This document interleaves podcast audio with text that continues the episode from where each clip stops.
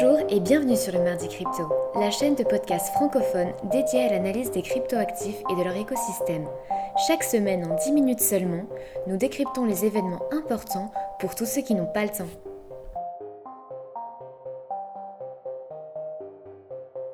Bonjour à tous, je m'appelle Anton et je vous souhaite la bienvenue à cette nouvelle édition du Mardi Crypto. Chaque semaine, pour vous éviter d'être noyé dans la masse d'informations, j'essaye de résumer les événements importants qui se sont produits dans l'univers Bitcoin. Cette semaine, le podcast sera composé de quatre parties. La partie 1, Quoi de neuf docteur, avec les news importantes de la semaine. Partie 2, Mais que fait la police, avec un point sur les régulateurs. Partie 3, Où sont les instits, les levées de fonds et prises de participation. Et enfin, partie 4, Est-il trop tard pour acheter Notre portefeuille virtuel, les analyses techniques et les données du réseau. Partie 1, Quoi de neuf docteur Strike, l'appli derrière l'adoption du Bitcoin au Salvador, a encore frappé. En nouant un partenariat avec Twitter, l'appli permet aux 192 millions d'utilisateurs du réseau social de s'envoyer maintenant des pourboires. C'est une bonne nouvelle pour tous les créateurs de contenu qui vont enfin pouvoir se faire financer de manière décentralisée. Pour l'instant, le service n'est disponible que aux États-Unis et au Salvador, mais je doute pas que dans les semaines ou dans les mois à venir, Twitter va essayer de faire en sorte que ce soit disponible à tout le monde.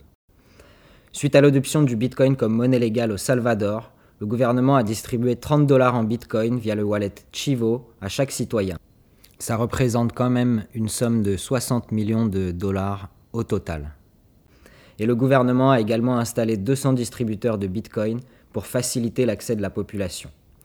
Bukele, le président salvadorien, a d'ailleurs tweeté que 2,1 millions de Salvadoriens utilisaient le wallet et que ça représentait plus d'utilisateurs que toutes les banques salvadoriennes réunies.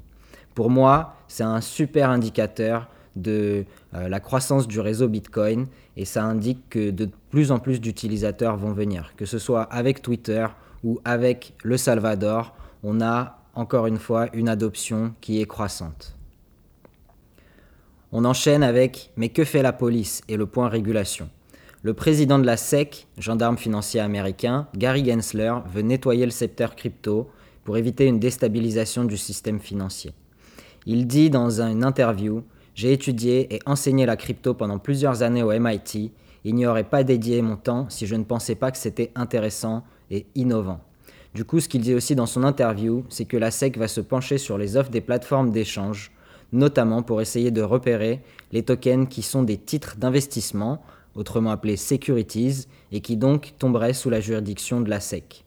Pour nous, rien de nouveau sous le soleil, puisque cette discussion est en cours depuis 2018.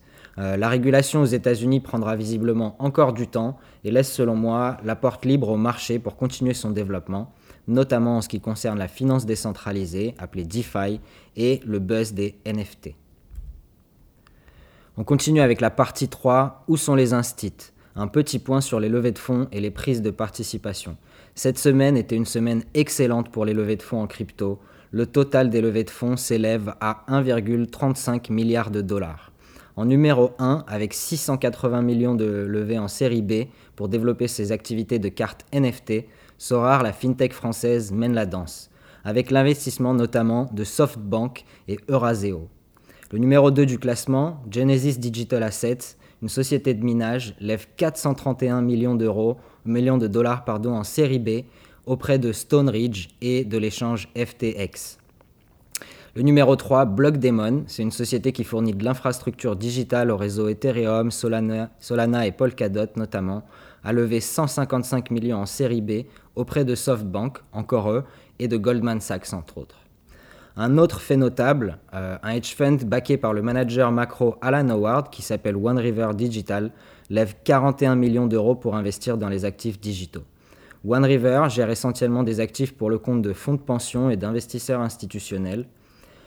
Et Coinbase et Goldman Sachs ont également participé au financement. Le fonds est actuellement évalué à 186 millions de dollars.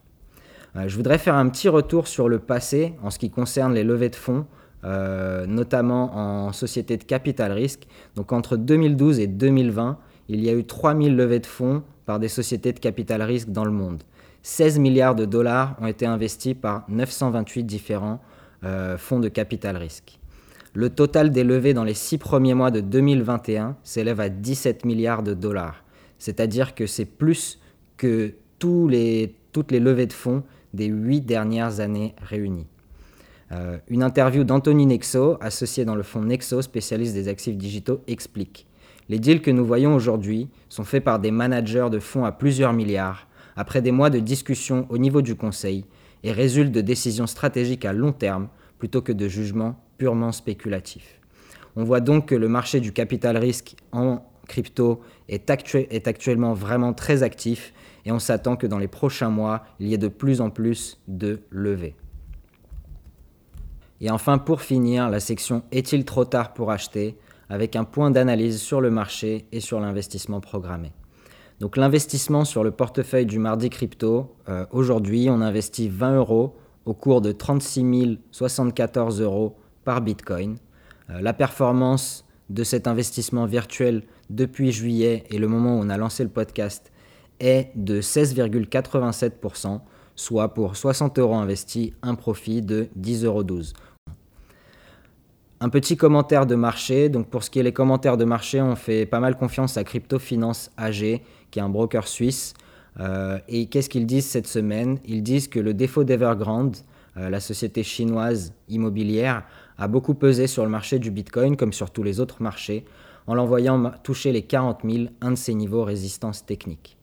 La, la volatilité à court terme a diminué avant les expirations de septembre, et les taux de financement étaient légèrement négatifs, ce qui indique un sentiment plutôt positif euh, du marché. En ce qui concerne les ratios on-chain, ou c'est-à-dire les données du réseau Bitcoin directement, on fait confiance aux analyses d'Anthony Pompliano et Will Clement. Et qu'est-ce qu'ils disent sur ce sujet-là? Depuis mi-juillet, les, baleines ou les whales, c'est-à-dire les entités qui détiennent plus de 1000 bitcoins, ont recommencé à acheter et continuent à accumuler. Les ratios d'offres, les ratios de supply, continuent à montrer une dynamique positive.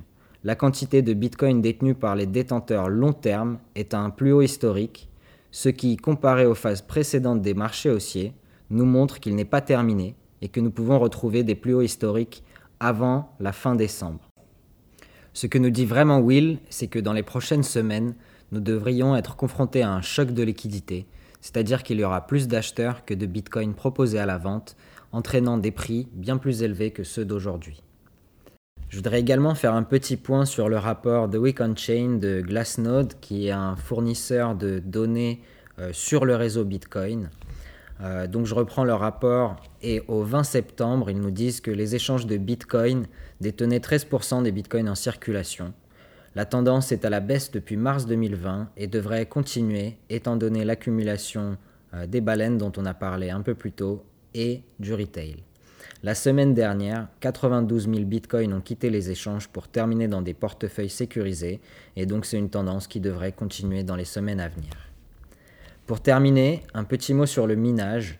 Depuis février 2021, les mineurs sont également en phase d'accumulation et détiennent environ 1,7 million de bitcoins entre tous. Ces six derniers mois, ils ont augmenté leur position de 14 000 bitcoins. Cela indique qu'ils sont moins enclins à les vendre à ces niveaux de marché et attendent des niveaux plus hauts pour se délester, comme vu dans leur comportement en février. Le hash rate, ou la puissance de minage totale du réseau Bitcoin, euh, fin juin, après le ban chinois sur le minage, elle avait été réduite de près de 35%, avec les mineurs forcés de s'exiler. Et bien trois mois après, malgré le nouveau ban chinois sur les transactions cette fois-ci, elle a déjà retrouvé son niveau euh, de juillet. Les mineurs ont profité de la baisse de la difficulté de calcul des blocs pour reconnecter des machines et engranger des bitcoins. Tout ça, qu'est-ce que ça veut dire? C'est plutôt des signes positifs pour l'avenir euh, du Bitcoin. Ça veut dire que le marché euh, le bull market n'est pas encore terminé euh, pour cette saison et que nous devrions voir des niveaux bien plus élevés dans la dernière phase de ce bull market. Voilà, c'est tout pour cette semaine. je vous laisse sur ces bonnes nouvelles. N'oubliez pas de vous abonner à notre Twitter, à notre chaîne YouTube le Mardi Crypto et retrouver l'intégralité du podcast également et tous les liens sur notre Medium.